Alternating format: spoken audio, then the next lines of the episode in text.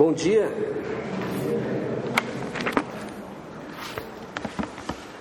Seja bem-vindo você que nos visita, seja bem-vindo, seja bem-vinda você que vem pela primeira, segunda vez, sinta-se em casa.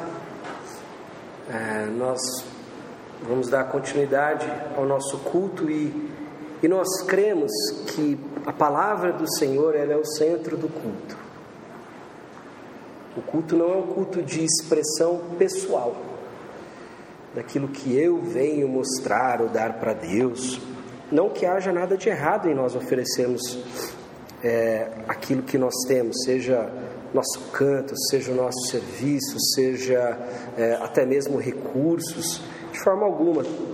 Tudo que nós é, possamos dar é é pouco ainda para Deus. Mas nós cremos que esse momento é um momento onde nós, como igreja, como corpo de Cristo, nos sentamos ao redor da palavra. E nós pedimos para que Deus fale conosco através é, do texto sagrado, das escrituras sagradas. Nós passamos o último ano estudando o livro dos Atos dos Apóstolos.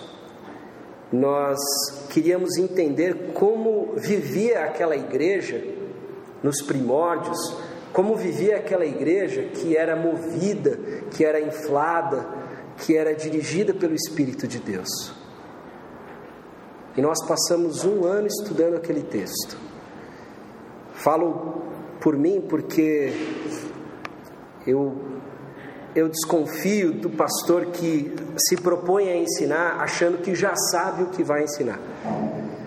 Eu acho difícil a, a palavra do Senhor ela é viva e ela vai nos transformando. Então, eu posso falar por mim que o último ano foi um, um ano de muita edificação, vendo, compreendendo, observando o testemunho daqueles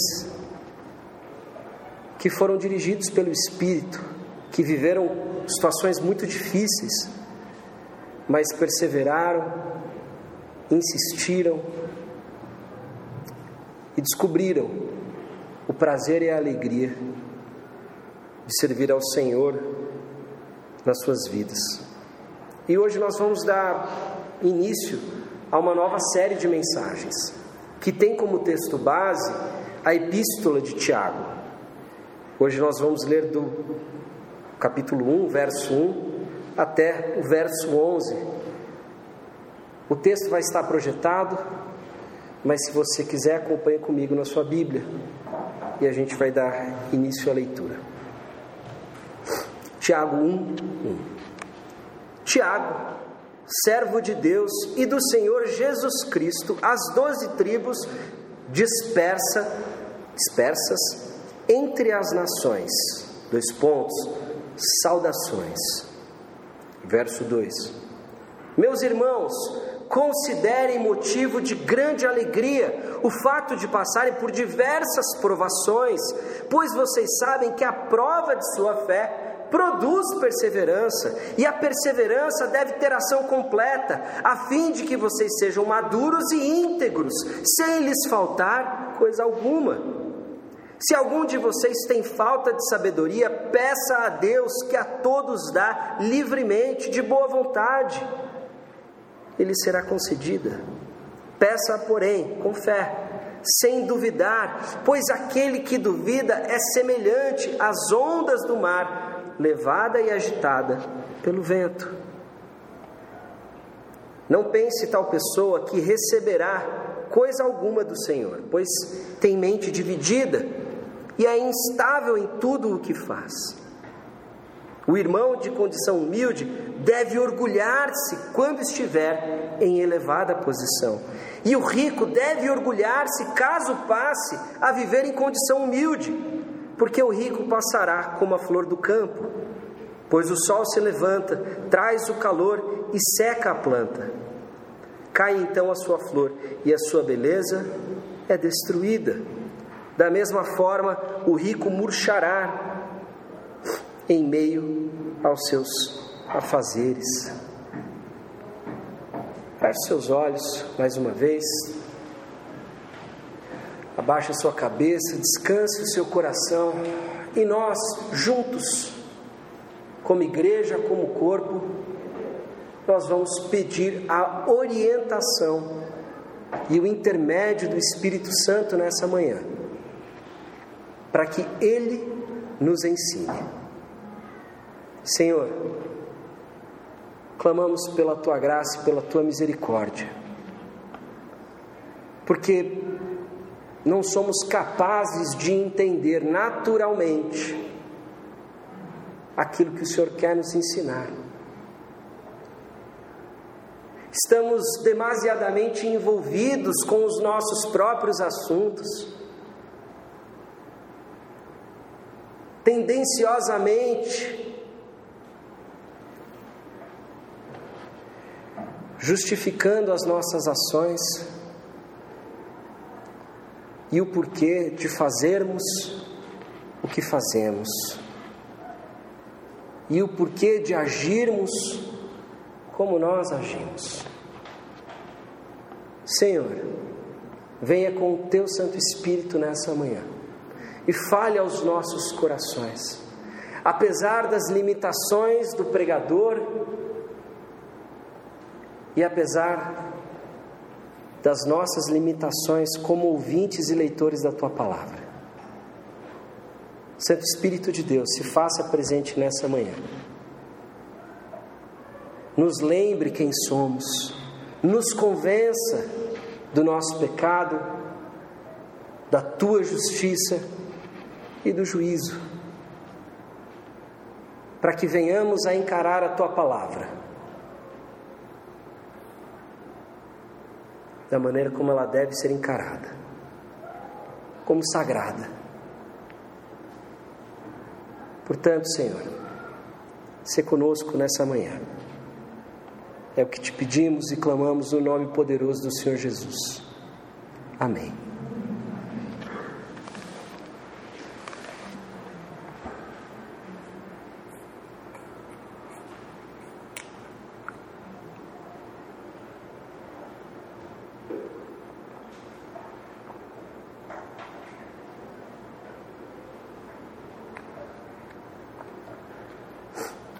Natural que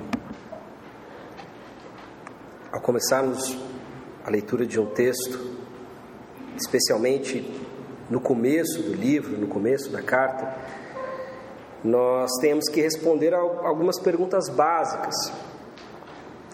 E essas perguntas são: quem escreve, para quem escreve e por que escreve?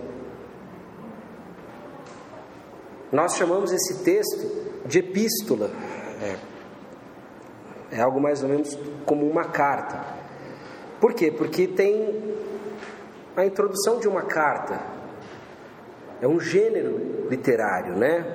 Na Bíblia nós temos muitos gêneros literários. Por vezes, é, nós abordamos um, um, texto de uma maneira equivocada, mas nós temos ao longo de todo o, de todas as escrituras sagradas, de todo o cânone, nós temos textos proféticos, textos poéticos, textos históricos textos epistolares como esse. Então, carece que nós venhamos a entender isso para que nós possamos fazer uma leitura é, coerente com o propósito do escritor.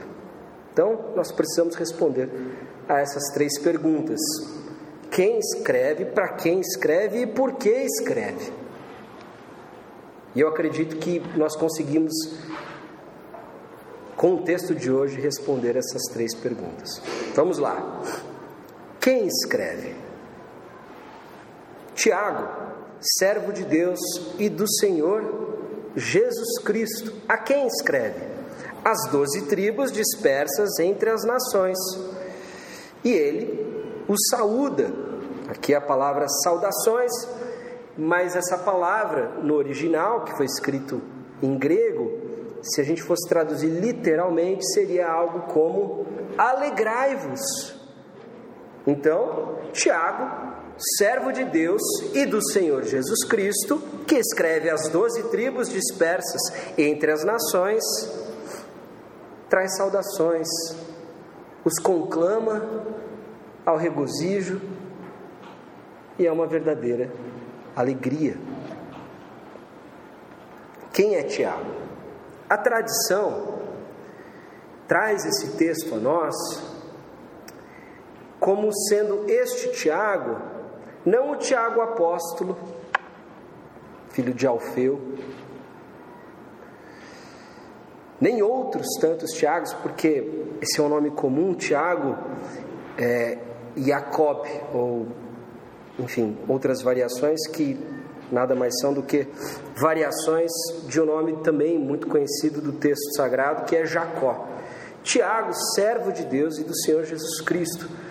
A tradição indica, legou a nós a crença de que esse Tiago é ninguém menos do que Tiago, irmão de Jesus. É interessante nós lembrarmos que isso está registrado lá no Evangelho de João. Os irmãos de Jesus, a família de Jesus, exceto por Maria e naturalmente José, eles não punham muita fé de que Jesus era quem ele dizia ser. Não à toa Jesus diz lá em Lucas que o profeta não tem honra na própria casa, com a própria família. Mas e nós ficamos sabendo disso por outros textos do Novo Testamento, nós ficamos sabendo que Tiago, depois da ressurreição de Jesus, e aí ia ficar difícil de, de não acreditar, Tiago se converte. E ficamos sabendo também que Tiago se torna o líder da igreja em Jerusalém, enquanto Pedro, Paulo e os outros apóstolos e apóstolo, vamos lembrar que significa o quê? Emissário, embaixador. Estavam ao longo de todo o mundo greco-romano plantando igrejas, evangelizando, realizando é, viagens missionárias, cuidando do povo de Deus. Tiago ficou como líder da igreja em Jerusalém. Nós temos é, textos, e nós lemos recentemente, lá no livro de Atos, textos a respeito de Tiago e de sua condução Tiago é um homem ponderado, equilibrado, e inclusive é ele quem, de certa forma, resolve a questão no Concílio de Jerusalém com relação aos gentios. Se você não lembra, deixa eu refrescar a tua memória. O que, que acontece? Existia ali um embate, um conflito entre dois grandes grupos. Um grupo achava que os gentios deveriam ser considerados alvo da palavra de Deus da mesma forma como os judeus, e por isso eles deveriam unicamente aceitar a Jesus Cristo como seu Senhor e não se tornarem judeus. Mas tinha um outro grupo que se preocupava muito com isso. Falar, pô, se a gente não tomar o devido cuidado, o que, que vai acontecer? E Tiago, é, como conforme registra Lucas em Atos, Tiago ele, ele é quem resolve essa questão e ele diz o seguinte: olha, a palavra de Deus, ele, ele cita um texto do Antigo Testamento e ele remete também ao testemunho de Pedro e dos outros. Ele fala: contra isso não tem o que falar, de fato. É, Jesus Cristo veio e o Espírito Santo veio para os gentios, mas vamos lembrar que a gente não pode descartar tudo aquilo que foi registrado por Moisés, a lei que Deus deu a Moisés e nos deu, porque ali está impresso o caráter de Deus. Então, digam as igrejas gentílicas, né, que, é, as igrejas dos gentios, que são aqueles que não eram judeus, digam escrevam essas igrejas dizendo é, que eles devem se abster de comidas consagradas a ídolos e da imoralidade sexual. Lembrando, trazendo esses temas para lembrar de que existe um padrão que deve ser reproduzido, um padrão ético, um padrão moral. Esse é um exemplo da atuação de Tiago Gosto de dizer que é o sujeito da síntese. Ele pega uma tese, ele pega a antítese e ele consegue, de forma sábia, com equilíbrio, mostrar os dois lados e fazer das duas questões uma síntese. E é interessante porque, de certa forma, nós vamos observar ao longo do estudo desse texto que isso é uma verdade, inclusive no texto que ele escreve de próprio punho. Bom, mas vamos lá. Uma coisa chama a minha atenção. Tiago, quem? Servo de Deus e do Senhor Jesus Cristo. É engraçado que quando nós queremos uma nós queremos nos apresentar, nós procuramos uma referência, uma referência de alguém que seja conhecido ao outro. Então eu falo, olha, eu sou o Lipe, eu sou filho do Léo, eu, eu sou amigo do Lucas, eu, é, enfim, fui pastoreado por tal fulano. Nós usamos esse tipo de referência. E em qualquer outro lugar isso não chamaria nossa atenção, porque é um título comum. Mas se tratando de quem é, é interessante que o título que ele invoca não é o título de irmão do Senhor Jesus. Tiago, irmão de Jesus? Ok? Não. Tiago, servo de Deus e do Senhor Jesus Cristo. Uma possível tradução poderia ser Tiago, servo de Jesus Cristo, Senhor e Deus. O que já denota uma cristologia uma compreensão de Cristo avançada.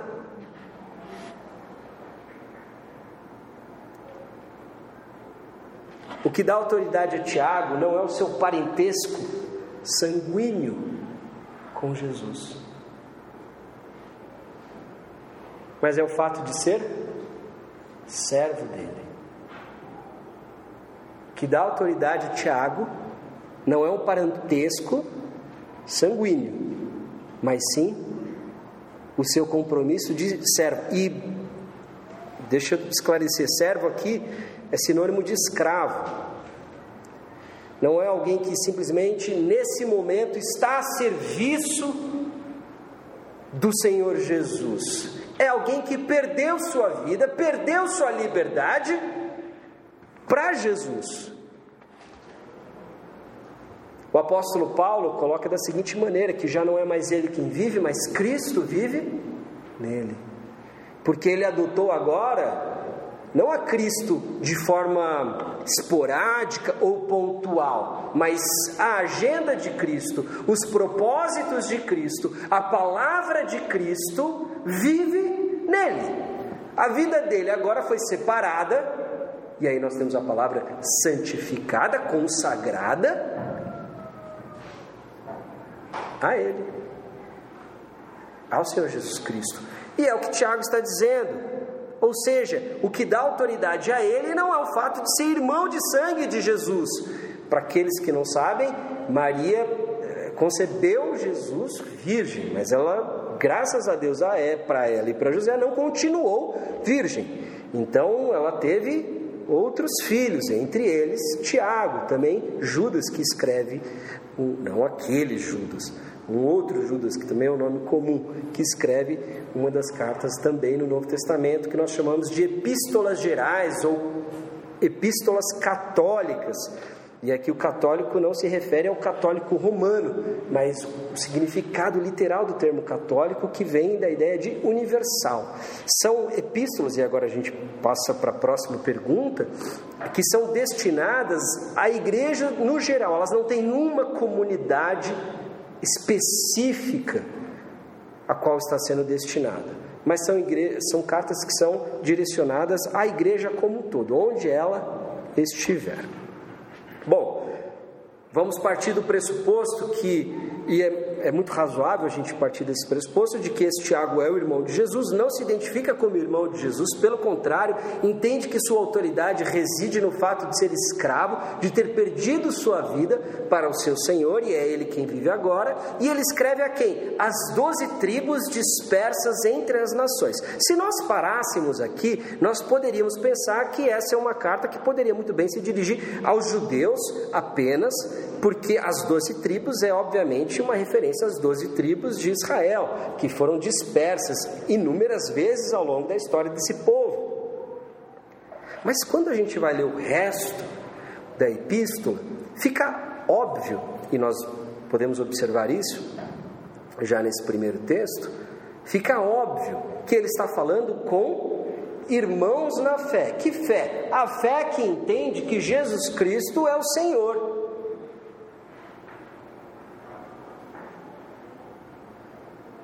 ele não está escrevendo para judeus que não creem no Senhor Jesus Cristo.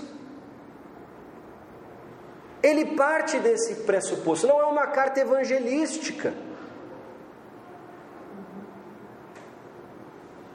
Então, o que a maioria dos comentaristas, teólogos entendem, é que a compreensão que Tiago tinha da igreja é que ela é extensão do povo de Deus, o povo de Israel. Então ele chama a igreja, ele identifica a igreja com as doze tribos que estão dispersas. E isso nos leva ao porquê. É muito razoável nós entendermos que esse talvez seja um dos documentos mais antigos do Novo Testamento. Talvez o mais antigo. Ele não está escrevendo para o povo Israel disperso por causa do Império Assírio, coisa de 500 anos antes ou por causa do Império Babilônico, ele, ele não está falando com este povo, ele está falando com a igreja. Portanto, é muito razoável nós entendermos que ele está falando com aquela igreja de Jerusalém, a qual ele é líder, que agora se dispersou por causa da perseguição que, que se desencadeou com a morte de quem? De Estevão. Vamos lembrar de Atos? Estevão, um dos primeiros diáconos, evangelista, que peitou a liderança do povo de Israel, pregou a eles, pregou arrependimento a eles, os acusou da morte de Jesus Cristo. E eles fizeram o que com Estevão? O mataram. Estevão é conhecido como o primeiro mártir da igreja. E a partir daí desencadeia uma perseguição. E a igreja que estava em Jerusalém, ela se dispersa. Então, é muito natural, é, é, é muito plausível que nós venhamos a identificar o povo é, que, enfim, que, é, que é para quem essa carta é endereçada, com os judeus convertidos que já viviam aquela experiência renovadora comunitária lá em Atos. Lembra Atos 2, 42 a 47? Tinham tudo em comum. Eles, aqueles que tinham mais posses vendiam suas propriedades e davam aos mais pobres. É, eles partiam o pão nas casas, contavam com a simpatia de todo o povo, se dedicavam ao ensino dos apóstolos, às orações, à comunhão, ao partir do pão. Lembra desse retrato? Essa igreja que por alguns anos viveu nesse clima maravilhoso e de paz, depois, depois foi uma igreja que é, começou a ser perseguida de forma muito complicada e cruel. Inclusive por Saulo, que depois se converte e se torna o um apóstolo Paulo. Para essa igreja que Tiago está escrevendo. E não é à toa que ele começa a sua saudação com alegrai-vos, regozijem-se. Eu, Tiago, não irmão de sangue, mas servo do Senhor, escrevo à igreja que está dispersa, que creio eu, é continuidade, a extensão da promessa que foi feita a Abraão, é povo de Deus. Igreja que foi dispersa por causa da perseguição. É a eles a quem escrevo e o saúdo.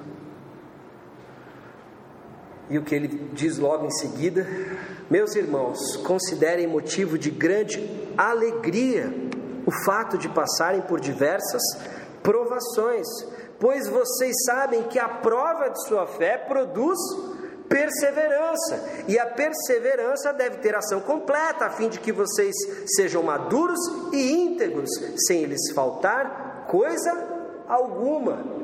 Vamos lá, meus irmãos, ou seja, como que ele identifica esse, esses homens e mulheres que recebem, que estão lendo sua carta, como seus irmãos na fé, como família da fé. Essa é uma expressão usada para se referir àqueles que compartilham da sua fé. Então, é importante que nós venhamos a fazer uma distinção logo de cara. Esse texto não é escrito para qualquer um. Esse texto é escrito para igreja, para pessoas que creem no Senhor Jesus Cristo como seu Senhor e Salvador, para aqueles que entregaram, consagraram suas vidas a este Senhor, para aqueles que, que têm como objetivo de vida a imitação do Senhor. Não está escrevendo para todo mundo. Meus irmãos, considerem motivo de grande alegria o fato de passarem por diversas provações, pois vocês sabem que a prova de sua fé produz perseverança, e a perseverança deve ter ação completa, a fim de que vocês sejam maduros e íntegros, sem lhes faltar coisa alguma. Logo de cara nós temos um pouco do porquê ele está escrevendo essa carta. Essa igreja, ou não dá nem para dizer que é uma comunidade específica, mas os crentes estavam sendo perseguidos, estavam dispersos, estavam passando por muitas provações e dificuldades por causa de sua fé, e Tiago se preocupa com um tema fundamental no Novo Testamento e, por vezes, na nossa realidade, ignorado, que é a maturidade do discípulo. É a sua integridade espiritual. E aqui nós temos o motivo da carta. Ele está profundamente preocupado com esses homens e mulheres que foram dispersos por causa da perseguição, porque eles estão passando por coisas muito difíceis, estão sofrendo terrivelmente. E Tiago escreve essa epístola que por vezes se parece muito mais um sermão, uma exortação para encorajá-los, para lembrá-los de que eles estão num processo de amadurecimento. Há quem diga, e, e não diz sem razão, que a carta de Tiago é praticamente um comentário ao Sermão do Monte, e ao longo da exposição nós vamos apontar para vários desses paralelos. Tiago está lembrando as palavras do Mestre. Tiago depende exclusivamente da sua tradição de sabedoria judaica e das palavras de Jesus. Não é à toa que por vezes ele cita Jesus literalmente. Ele está escrevendo para discípulos que correm o risco de permanecerem na imaturidade mais tempo do que deveriam e, consequentemente, acabam divididos e não apresentam diante do Senhor uma fé genuína. Então, por isso, Tiago nos lembra de palavras como: Bem-aventurados vocês quando por minha causa forem perseguidos. Bem-aventurados ou felizes. E aqui nós precisamos lembrar algo fundamental. O que é ser um cristão? O que é ser um discípulo de Jesus? O que é ser um, um crente em Jesus Cristo. Qual é a diferença? O que é o crente? Ele é simplesmente alguém que adotou uma entre tantas outras religiões para se beneficiar? Ele é um homem ou mulher que escolhe um Deus para que possa realizar os desejos do seu coração, os seus sonhos, e propósitos pessoais?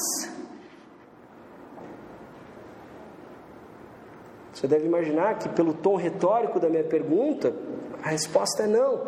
Mas isso não é óbvio, porque a maioria de nós pensa pensa o Evangelho dessa maneira, como se Deus tivesse um compromisso em me fazer feliz nos meus termos. E não é à toa que nós encontramos na boca do povo expressões como: Ah, eu estou passando por uma provação no trabalho, aquele chefe pega muito no meu pé. Ou nós estamos vendendo pouco, que provação. Ou eu estou em desentendimento com alguém, que provação. Eu não estou conseguindo aquilo que eu tanto sonhei, que provação. E interessante que o Novo Testamento não identifica a aprovação através desse prisma individualista, egoísta. A aprovação é aquilo que o crente sofre para provar a sua fé. Para que a sua fé seja testada, para que ela seja submetida ao fogo e ou consumida ou purificada, como é o metal precioso.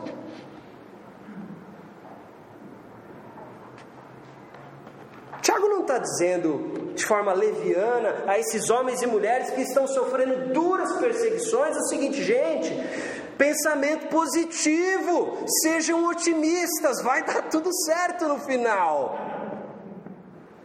Não é isso que ele está dizendo.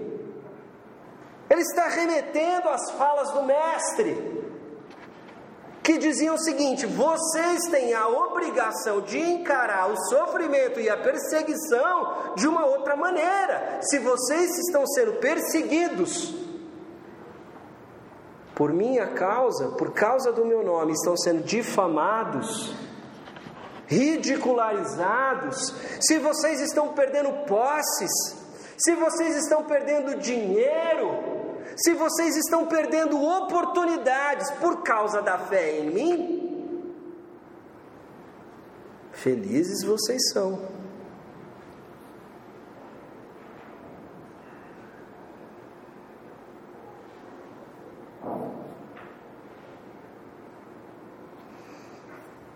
Bem-aventurados os pobres, os humildes, pois eles herdarão a terra. Tiago está recalibrando, está ajustando o foco daqueles que estão passando por difíceis provações, porque escolheram a Jesus. Eles não estão passando problemas típicos de classe média, no século 21 no Ocidente. Eles não estão com medo da morte por causa do Covid. Eles estão com medo da morte porque a qualquer momento eles podem ser assassinados, presos, açoitados.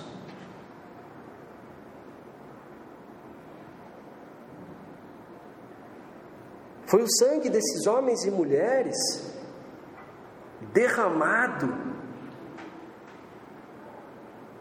no solo que floresceu a civilização da qual nós herdamos as nossas tradições, embora que hoje muitas delas tenham se perdido ou talvez perdido seu significado original.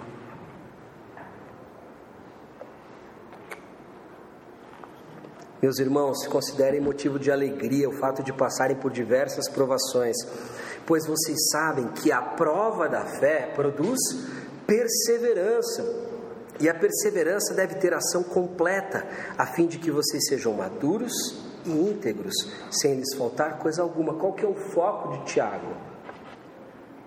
Que esses homens e mulheres amadureçam,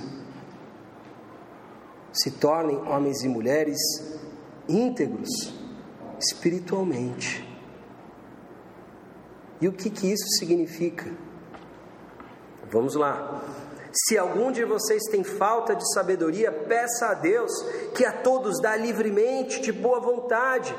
Sabedoria é uma das grandes virtudes que nós encontramos na Bíblia.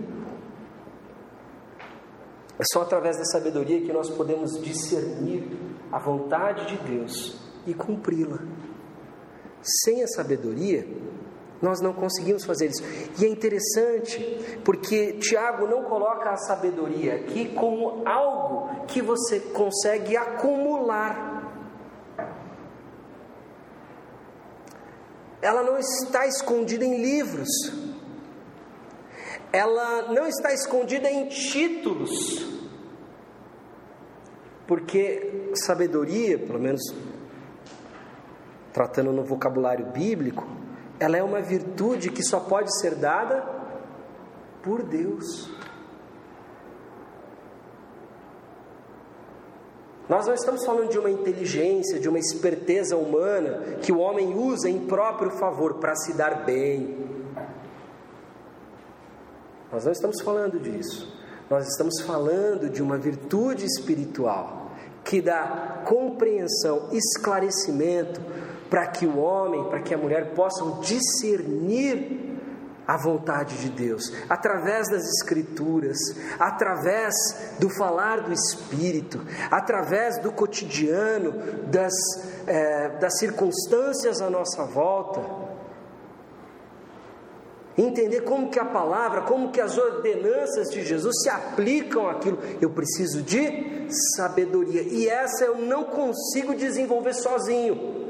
A perseverança eu até consigo, eu até consigo resistir. Alegrem-se, porque a prova de sua fé produz perseverança, ou seja, permaneçam firmes.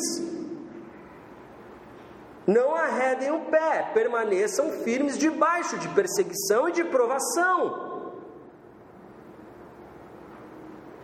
E vocês vão se tornar maduros e íntegros, sem faltar coisa alguma. Porém, se está faltando sabedoria, aí a gente tem que pedir a Deus, porque só Ele pode dar. Só. Tanto que lá em Provérbios, talvez o livro mais indicado para que você leia a respeito desse tema na Bíblia, começa de maneira muito clara. A sabedoria, o princípio da sabedoria é o temor ao Senhor. Esse tipo de inteligência espiritual começa a partir do temor. É o Senhor quem nos dá. E se você não tem, você pode pedir que Ele dá livremente, de graça, de boa vontade.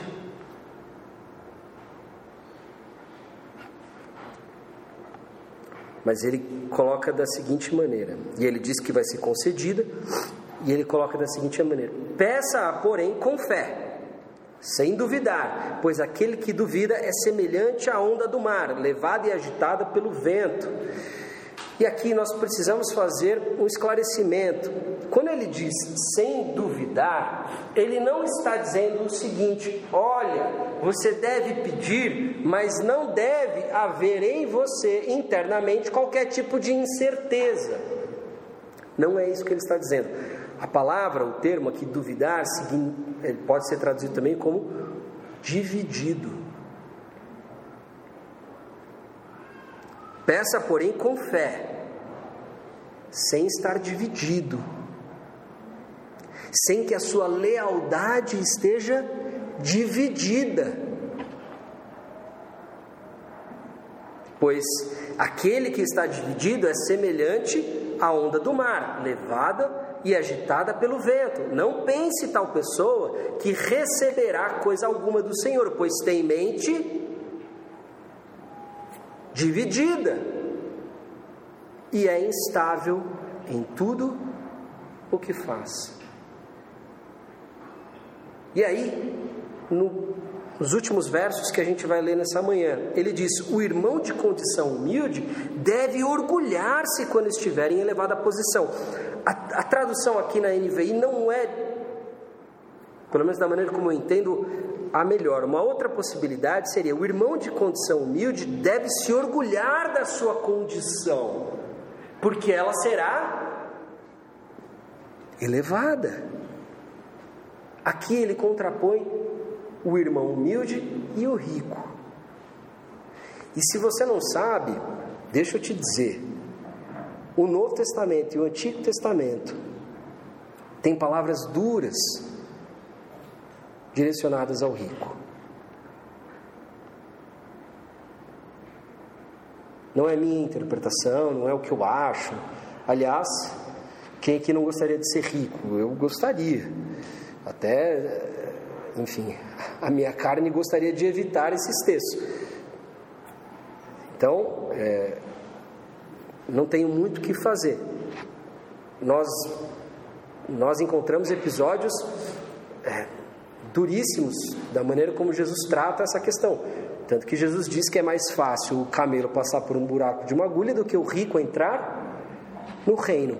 Tem muita gente que tenta dar um jeito de explicar isso daí de um jeito para não ficar tão ruim para o rico.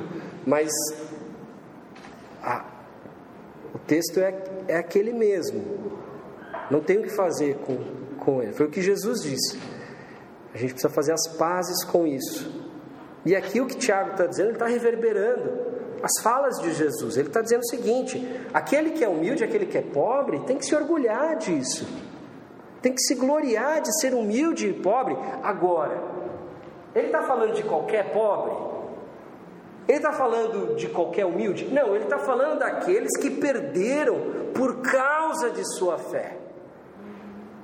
Porque uma coisa é você simplesmente é, ter te faltado oportunidades, ou às vezes você não é uma pessoa bem-sucedida, as coisas que você tenta não dão certo, por uma falta de habilidade ou qualquer coisa do tipo.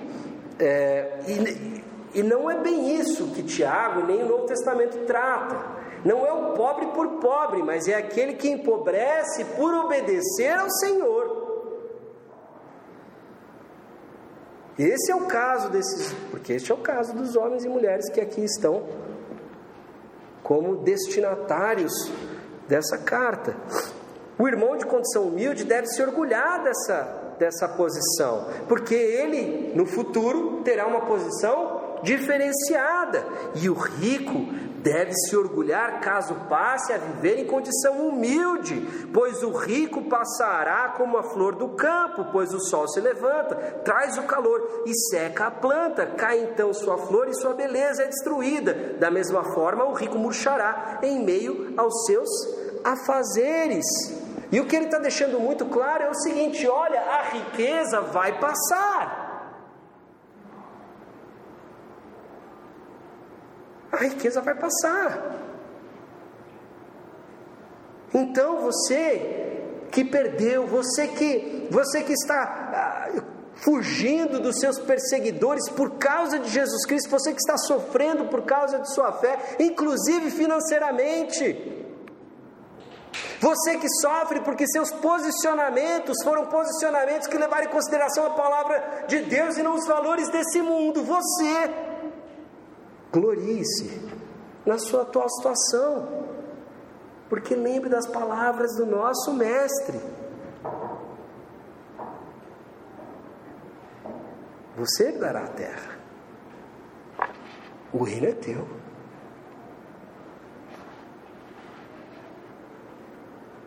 E rico, orgulhe-se na sua humilhação. Não tem nada mais poderoso e nada mais transformador para o rico do que perder tudo e descobrir que a única coisa da qual ele realmente precisava, não podia prescindir, era Jesus Cristo.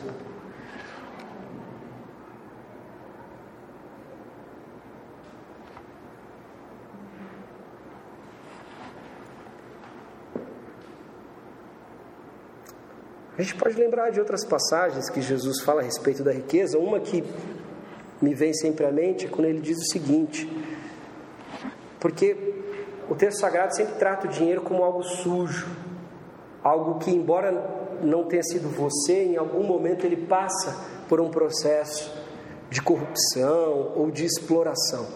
Então, o que, que acontece? Jesus diz o seguinte: use o dinheiro da desonestidade ou da iniquidade para ganhar os seus amigos. E estes quando o dinheiro acabar, o receberão nas moradas eternas. Jesus não está dizendo de você comprar a amizade das pessoas, mas Ele está dizendo para que você purifique esse dinheiro que em algum momento passou por algum tipo de transação ilícita ou imoral. Use esse dinheiro para fazer amigos, para cuidar dos teus amigos,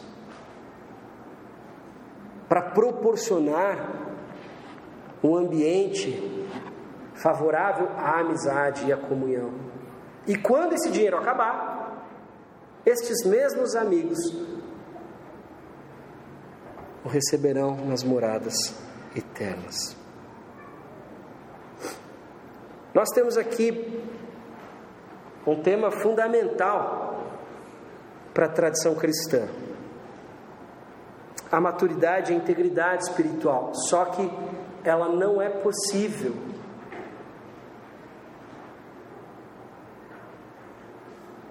Se você estiver dividido.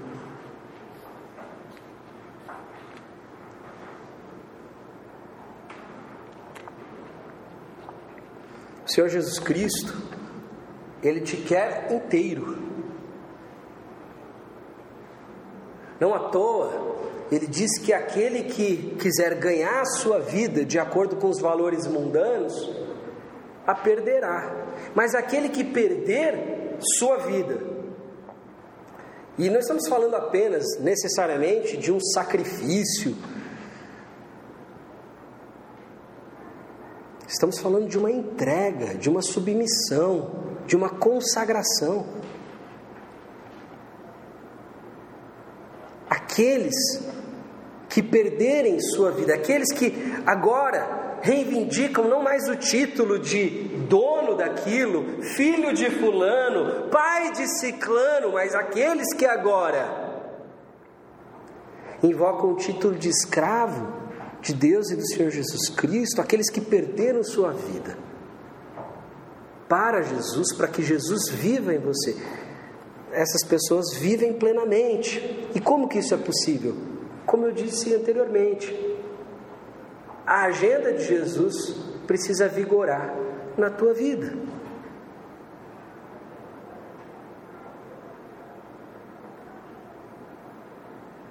A agenda de Jesus precisa vigorar. Nós passamos um ano estudando o livro dos Atos dos Apóstolos, ou, se você preferir, Atos do Espírito Santo. Nós passamos um ano estudando Para que, que Jesus chamou aqueles homens e mulheres? Para que fossem suas testemunhas em Jerusalém, na Judéia, na Samaria e até os confins da terra. O que isso significa? Que esses homens e mulheres foram chamados, separados, para que sejam agora provas vivas de que Jesus é quem ele diz ser. E quem que ele diz que ele é? O Rei. título que causa um certo desconforto para a gente. Porque culturalmente nós temos um problema, inclusive com esse tipo de regime, a monarquia.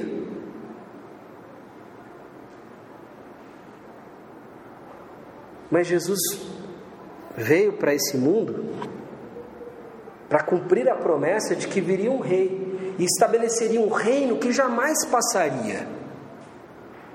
E ele chama os seus filhos, homens e mulheres, para testemunharem que ele é esse rei. E onde ele reina? Porque, ao que tudo indica, não existe nenhum Estado, a não ser o Vaticano, e, e, e talvez você possa nem considerar que seja o caso, mas não existe nenhum, nenhum Estado governado diretamente pelo próprio Cristo. Do que está falando? O que, que é isso? Ele não assumiu como rei de Israel, ele foi morto, ele perdeu. Para aqueles que não creem, porque aqueles que creem, creem no primeiro momento, porque o viram ressuscitar.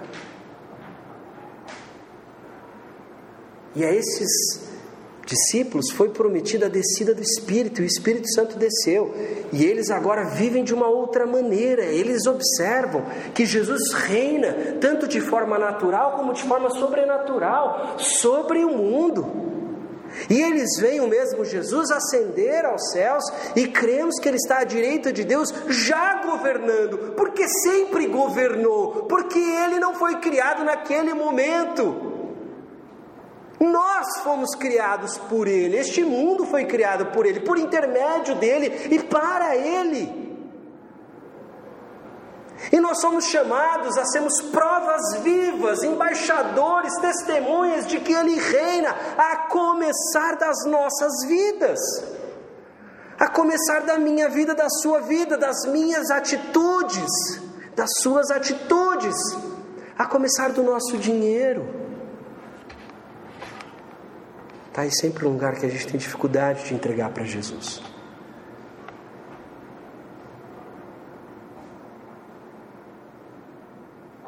Porque nós temos muitos planos, muitos sonhos.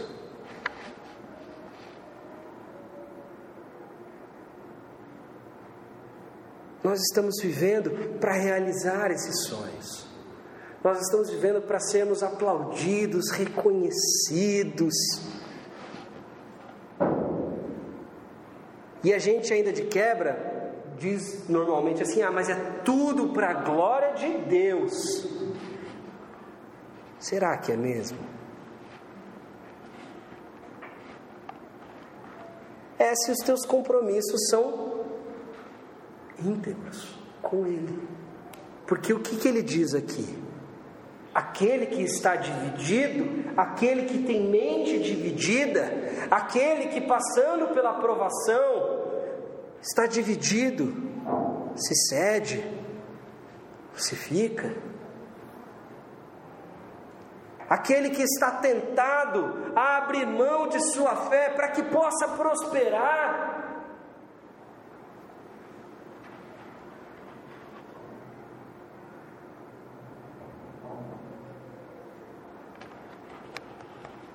Esse está dividido, e ele é claro, ele diz o seguinte: não pense tal pessoa que receberá coisa alguma do Senhor, pois tem mente dividida, é instável em tudo o que faz.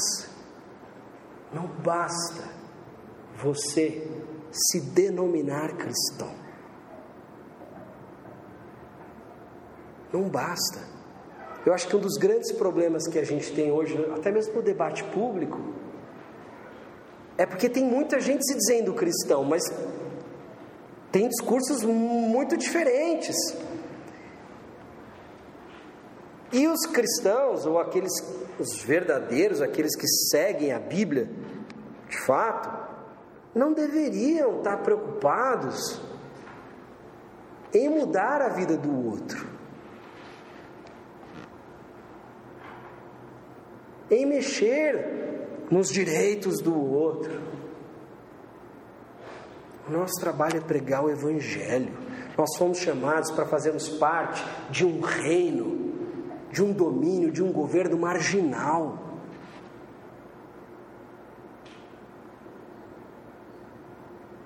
Um reino do coração, daqueles que possuem um coração entregue, consagrado, quebrantado, contrito, entregue a Jesus Cristo. Não fomos chamados para impor a nossa fé sobre o outro, até porque nós não cremos que você pode se tornar sábio pelos seus próprios méritos, e nem cremos que eu possa te dar sabedoria, não posso te dar isso, não posso te dar essa clarividência, não posso te dar esse esclarecimento espiritual, não tenho. Sou como você. Só o Espírito Santo pode nos dar.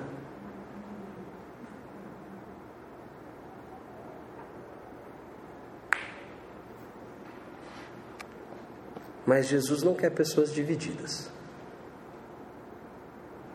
Não é possível, não tem como, não dá certo. Como eu disse, nós vamos fazer alguns paralelos com o Sermão da Montanha. para que vocês percebam que muito do que Tiago fala, ele já pressupõe que os seus leitores reconhecerão suas referências. Olha o que Jesus diz em Mateus, lá no Sermão do Monte, no capítulo 6, a partir do verso 19. Olha como se completa com a passagem que a gente leu. Ele diz assim: Não acumulem para vocês tesouros na terra, onde a traça e a ferrugem destroem, e onde os ladrões arrombam e furtam, mas acumulem para vocês tesouros nos céus onde a traça e a ferrugem não destroem, onde os ladrões não arrombam nem furtam, pois onde estiver o seu tesouro, aí também estará o seu coração. Quando Jesus, e para que você saiba o que é o sermão da montanha, o sermão da montanha não são apenas as bem-aventuranças. O sermão da montanha é o padrão ético, moral do discípulo de Jesus. Jesus chama os seus discípulos lá para cima do monte para, na verdade, fugir da multidão, não para falar para a multidão, mas ele chama os seus discípulos e diz: Olha, o padrão de vida de vocês, a partir de agora, é esse. E na, no momento que ele vai falar a respeito das preocupações com o mundo e das preocupações é, da maioria das pessoas, ele diz o seguinte: Olha, não acumulem tesouros onde a traça e a ferrugem destrói. Não acumule o tipo de tesouro que vai acabar com a sua vida. Vai acabar com a sua vida e vai acabar quando a sua vida acabar. Junto da sua vida.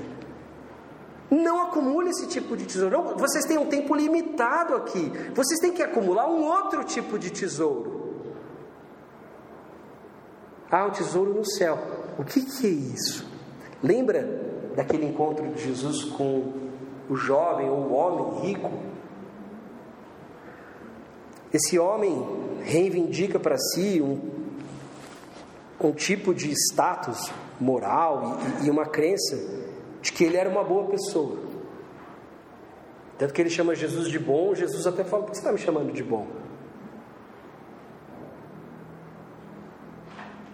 E aí ele diz: o que eu tenho que fazer para herdar a vida eterna? Jesus, você cumpre os mandamentos? Todos, desde a minha adolescência. Esse, esse, claro. Bom, então tá. Tá feito. Só falta você vender tudo que você tem, dar aos pobres, e aí você terá um tesouro nos céus.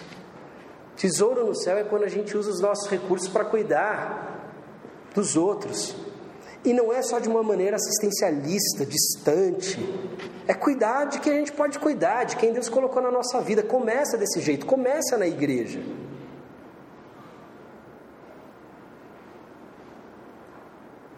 É, é, é compreensível que haja pobreza no mundo, porque o homem é mau. Não é compreensível que haja pobreza dentro da igreja. Claro, não estou falando de desigualdade, a Bíblia não fala de questão de desigualdade ou igualdade financeira, mas necessidade extrema, fome, falta de dignidade. Isso é impensável, isso não pode existir dentro da igreja. E se existe, é porque nós não estamos cumprindo o nosso papel. Eu sei que, por vezes, é natural que aqueles que possuem menos olhem às vezes para aqueles que possuem mais e falem assim: ah, não, esse cara não. Não posso nem conviver com esse cara, porque às vezes a, a, a, própria questão financeira já, já me incomoda, porque ele vive de um outro jeito, e aí o orgulho é ferido, e aí pode ter uma série de coisas, de complexos, traumas. Mas tanto o pobre deveria se livrar disso, como o rico deveria entender que o melhor lugar para investir o dinheiro dele não é o banco, não é a bolsa.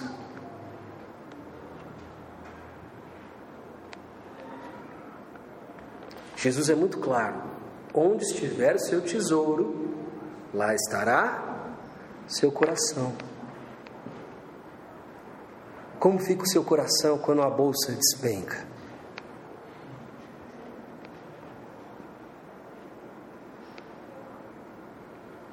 Mas ele continua: os olhos são a candeia do corpo. Se os seus olhos forem bons, o seu corpo será cheio de luz. Mas se os seus olhos forem maus, e aqui é interessante porque a expressão que é usada, ela significa, se você tem um olhar, pode ser traduzida também de maneira literal, se os seus olhos estiverem divididos, todo o seu corpo será cheio de trevas.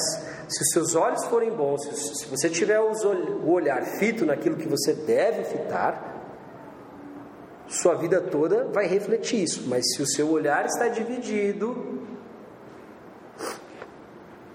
o seu corpo será cheio de trevas. Portanto, se a luz que está dentro de você são trevas, que tremendas trevas são. Verso 24: Ninguém pode servir a dois senhores, pois odiará um e amará o outro, ou se dedicará a um e desprezará o outro. Vocês não podem servir a Deus e ao dinheiro. Simples. O dinheiro pode até te servir, mas você não pode servir a ele.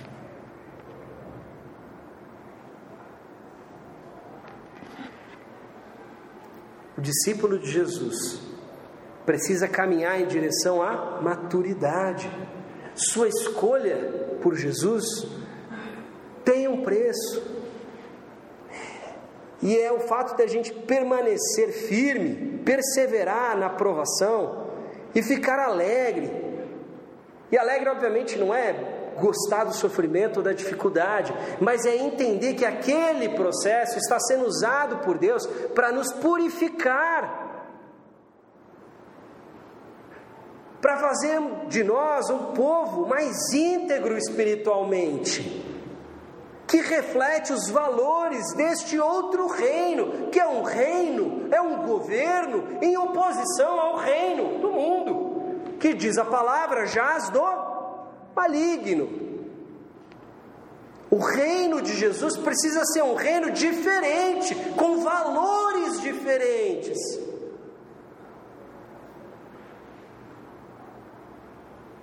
Nós hoje fizemos algo maravilhoso, nós consagramos a vida de alguém a Jesus Cristo, nos comprometemos como família, como igreja a cuidar e instruí-la nos caminhos do Senhor. Mas quais são os nossos sonhos para os nossos filhos? Isso diz muito sobre os nossos tesouros. Eu cresci numa igreja evangélica. A maioria dos pais meus amigos não se preocupavam com a saúde espiritual deles com a integridade espiritual deles. Se preocupavam se, ele, se eles iam entrar nas faculdades que eles tanto sonhavam que eles entrassem. Mas a maioria dos pais meus amigos não se preocupavam com a sua integridade espiritual. Porque os nossos tesouros revelam o nosso coração.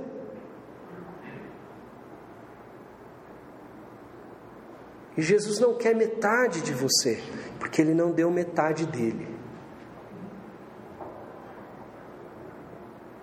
Ele não tomou apenas algumas porradas ou pancadas por você. Ele entregou a sua vida. Para que você não tivesse aquele destino. Para que o peso do seu pecado não recaísse sobre você. É isso que nós cremos. Você pode achar isso um absurdo, e você tem todo o direito de achar. Mas nós, pela graça do Espírito Santo, cremos dessa maneira e nos parece algo plausível, razoável e, digo mais, evidente. Mas para a maioria das pessoas não parece e está tudo bem. Mas lembre-se de que não tem como você ser meio cristão. Jesus quer a tua vida por inteiro. Aquele que quiser seguir-me, negue-se a si mesmo. Ele vai dizer lá em Mateus 16. Negue-se a si mesmo. pratique a autonegação. Eu não vivo mais para mim, eu vivo agora para Jesus Cristo. Como que isso acontece? Vamos descobrir juntos. Vamos descobrir juntos, é um processo. Permaneça firme, permaneça. Não tem como eu aqui em uma, duas horas te explicar o, todo o plano que Deus tem para a sua vida, até porque eu não sei, não sei nem o, o plano específico que Ele tem para mim. Eu sei qual o plano que Ele tem para a sua igreja. Está aqui, que sejamos testemunhas, provas vivas de que Ele reina e Ele é Rei. Isso está claro. Agora, onde que Ele quer que eu trabalhe, com quem que Ele quer que eu case. Aliás, eu creio até que, que Deus, se você pedir com fé, não com compromisso dividido, mas pedir com fé, Ele vai te dar a sabedoria para discernir se essa pessoa é uma boa escolha para você casar ou não. Se aquele é um bom emprego para você é, trabalhar ou não. Precisa dessa sabedoria. Mas deve ser pedido com fé. Ou seja, e fé, vale aqui só um, um parênteses. Nós pensamos em fé como um tipo de pensamento positivo. Eu acredito com força, sabe? Eu acredito muito naquilo. E isso é fé. Isso não é fé. Isso é superstição. Fé é um compromisso inabalável, firme com este Senhor, com a Sua palavra, com os seus mandamentos, com o seu modo de vida.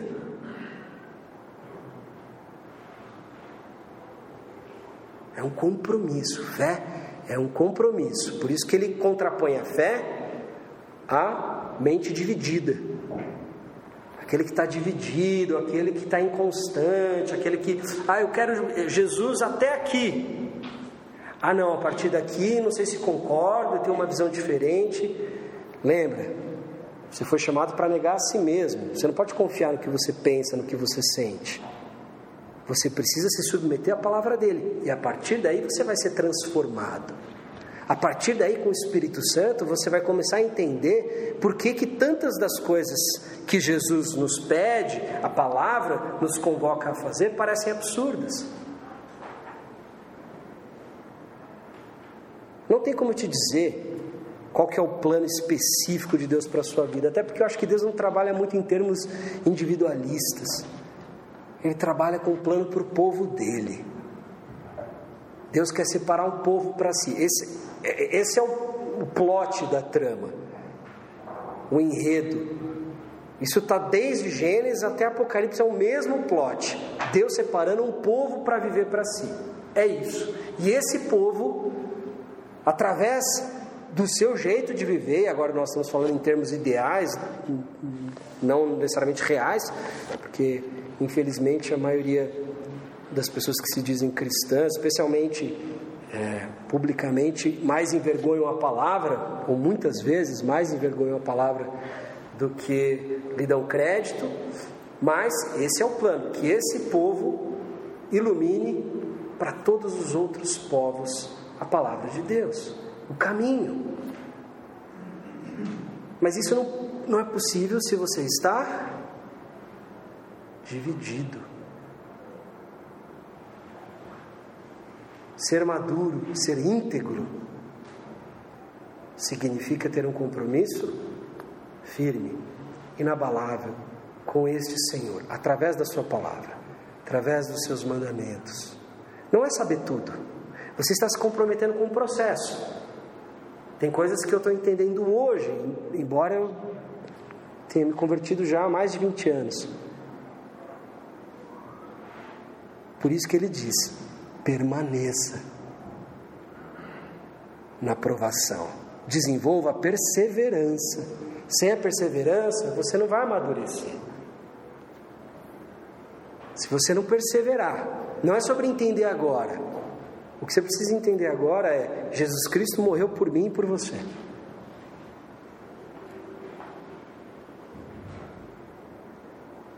Jesus Cristo pagou um preço que ele não tinha que pagar.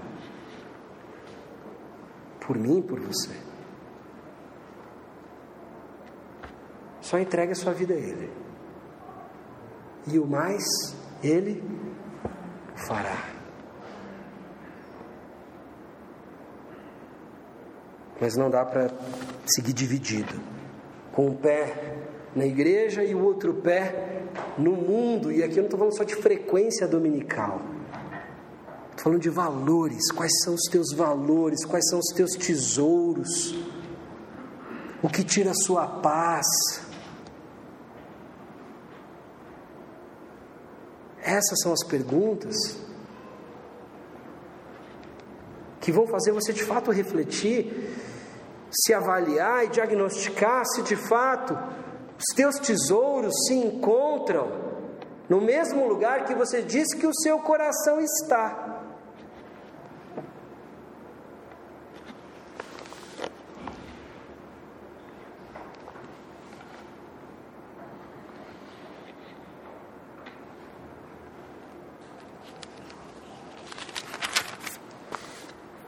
Mateus 5,11, Jesus diz: Bem-aventurados serão vocês quando por minha causa os insultarem, os perseguirem e levantarem todo tipo de calúnia contra vocês. Alegrem-se, regozijem-se, porque grande é a sua recompensa nos céus, pois da mesma forma perseguiram os profetas que viveram antes de vocês. Existe um tipo de teologia que prega: se você fizer isso, Deus vai te dar tanto. Obviamente, nós não cremos nisso, nesse tipo de barganha com Deus. Porém, não significa que o Evangelho, que o Novo Testamento não prometa um tipo de recompensa àqueles que permanecerem firmes no caminho. Claro que essa recompensa, ela não é apreciada pelos valores mundanos. E claro que só faz sentido para aqueles que, que depositaram sua esperança no futuro, num reino, onde quem governa é Jesus Cristo. Mas a promessa é clara. Alegrem-se, regozijem-se, considerem-se bem-aventurados, felizes, plenos, quando por minha causa vocês tiverem que perder. Quando por causa dos meus valores e da obediência a mim, vocês sofrerem. Porque grande é a recompensa de vocês. Eu descanso nesse mistério. Eu descanso nessa promessa. Eu descanso nesse Deus que não poupou nem o próprio filho, para me salvar. E eu queria que queria te encorajar através desse texto que a gente leu hoje em Tiago, te convidar a se perguntar se talvez a sua caminhada também não tem sido uma caminhada com olhar dividido porque é fácil a gente pensar que isso se refere a uma outra pessoa, pensar na pessoa que está sentada do lado, coisa do tipo, mas seu trabalho não é esse. Seu trabalho não é pensar como isso se relaciona com o outro. Seu trabalho é pensar como isso se relaciona com você. Você não pode aceitar Jesus pelo outro, nem caminhar pelo outro. Você pode fazer isso por você. Então pensa em você. Será que essa não é a tua realidade? Será que as perseguições, as lutas não têm enfraquecido o teu compromisso? Será que você não olha para muitas das lutas que você passa e às vezes coisas até egoístas da sua parte e considera como um abandono de Deus ou algo do tipo? Ou você considera talvez que você merecia ter mais a essa altura do campeonato e Deus está sendo injusto com você, ou qualquer coisa do tipo. Eu queria te convidar a olhar para si e ver se o teu compromisso é com você, carregando Deus como talvez um enfeite, carregando Jesus Cristo como talvez um enfeite? Ou se de fato você está num, numa caminhada íntegra com Ele? Não tem resposta certa e errada. Isso é uma questão sua com Deus. Melhor diagnosticar um problema e caminhar na solução de resolvê-lo do que viver cegamente. Descansa o teu coração, fecha os teus olhos por alguns instantes.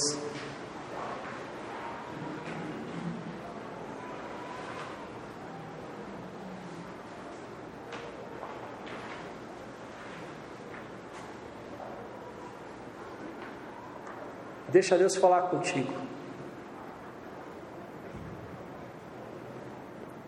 Deixa Deus falar contigo por meio da palavra, por meio da canção.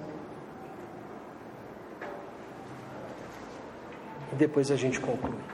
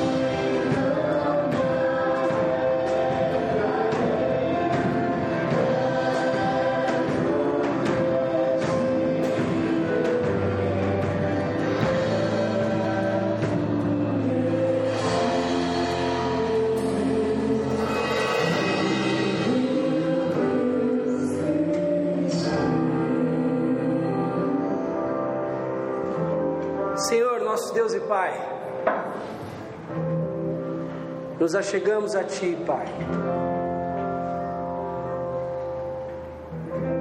Olhando para nós mesmos, com a lupa, com a lente que o Teu Santo Espírito, que a Tua palavra nos fornece. E constatamos, Senhor, estamos em dívida contigo. O preço que foi pago foi muito alto.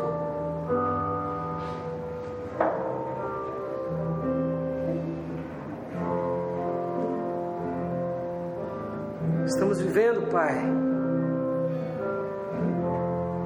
para coisas às vezes tão fúteis, tão pequenas.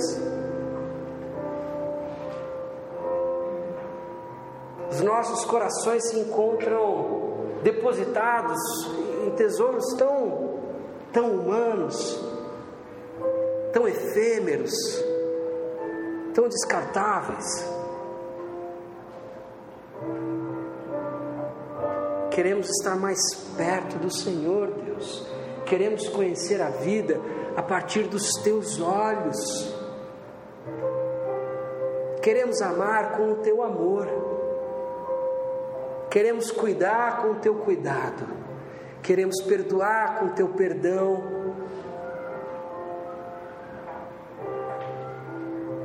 E queremos poder dizer e, e dizer de, de maneira verdadeira, sincera, que o nosso tesouro é o Senhor.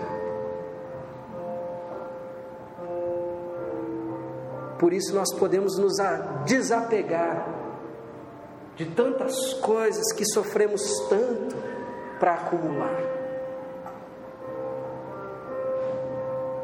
Senhor, não nos deixe viver uma vida que não te agrade. Nos encontre com teu espírito, nos confronte.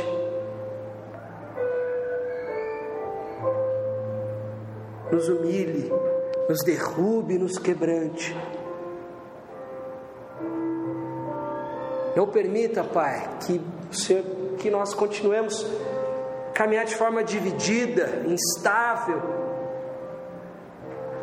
Nos dê um compromisso firme nos dê a sabedoria que a tua palavra diz que o Senhor dá de boa vontade, livremente, para que possamos discernir qual é a tua vontade, o que devemos fazer que te agrada, que serve aos teus propósitos, que testemunha a respeito do teu reino, que glorifica o teu nome Senhor, queremos consagrar as nossas vidas a Ti.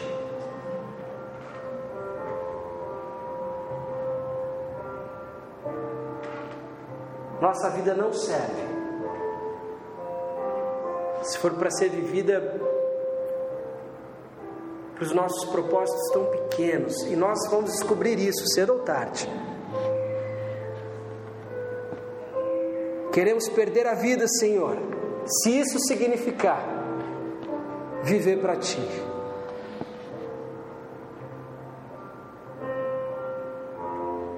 Reconhecemos que o Senhor nos amou de tal maneira que deu seu filho, aquele que não tinha mácula, aquele que não tinha mancha, aquele que não tinha pecado, o Cordeiro perfeito, para morrer no nosso lugar nós reconhecemos isso, nós somos atropelados por essa verdade. Pedimos, Pai, nos transforme a partir do Teu Evangelho, do Teu poder para a salvação de todo aquele que crê. Queremos consagrar as nossas vidas a Ti, por causa de quem o Senhor é não é por causa do que eu penso, do que o pregador disse ou qualquer coisa do tipo, mas por causa de quem o Senhor é e por causa do que o Senhor fez. O Senhor é o único, a quem devemos toda a honra e glória. E é no nome poderoso e santo do Senhor Jesus Cristo que clamamos, oramos e nos entregamos. Aceite a nossa oferta, que são as nossas vidas. No nome poderoso do Senhor Jesus Cristo. Amém. Fique em pé mais uma vez e você vai ter oportunidade de, de declarar isso com a tua voz e responder a Jesus Cristo.